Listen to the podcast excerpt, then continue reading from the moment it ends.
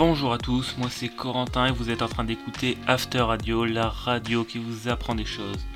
Je vous propose aujourd'hui un podcast sur les jeux vidéo dans notre société et la question qu'on va se poser, comme je viens de vous le dire, c'est quelle place ce domaine qui a révolutionné le monde a aujourd'hui?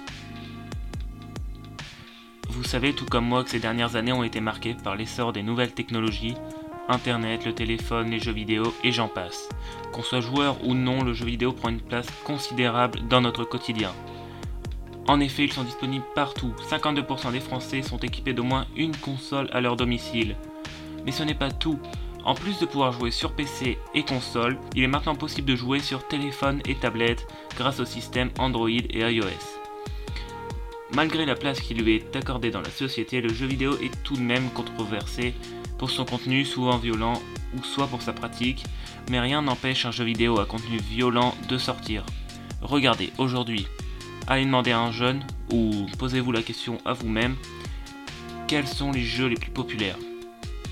Il y a de fortes chances pour qu'on vous sorte Fortnite et Counter-Strike. Ce sont deux jeux qui sont tous les deux violents. Leur but est de tuer leur adversaire, et ça n'enlève en rien sa popularité. C'est la preuve que les gamers aiment les jeux à contenu violent. En plus, grâce à ces chiffres, le jeu vidéo en haut niveau est reconnu comme un sport. Pas auprès de tout le monde, certes, mais certaines personnes militent pour une place au JO. En plus, ce sport rapporte énormément d'argent. Reprenons l'exemple de Fortnite. En juillet 2019 avait lieu sa première Coupe du Monde. 50 000 dollars étaient garantis à tous les joueurs qualifiés pour cette compétition. Et le gagnant, qui cette année était un jeune américain de 16 ans, s'est vu attribuer la somme astronomique de 3 millions de dollars.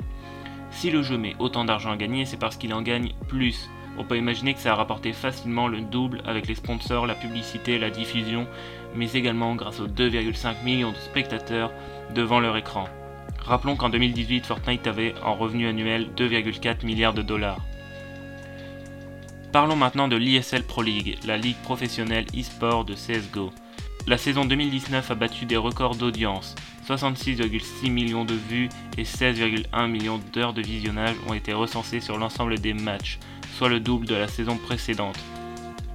Les matchs étaient diffusés sur 40 plateformes en 18 langues. 420 000 personnes étaient connectées simultanément lors de la finale, sans compter la Chine.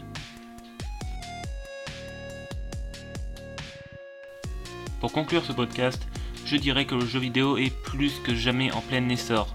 On va finir encore avec quelques chiffres. Ce domaine a rapporté 4,8 milliards d'euros en 2019 au marché français et l'e-sport se développe de plus en plus. J'espère que ce podcast vous aura plu. N'hésitez pas à venir me rejoindre sur Instagram after-radio. On se retrouve très vite, c'était Corentin pour After Radio.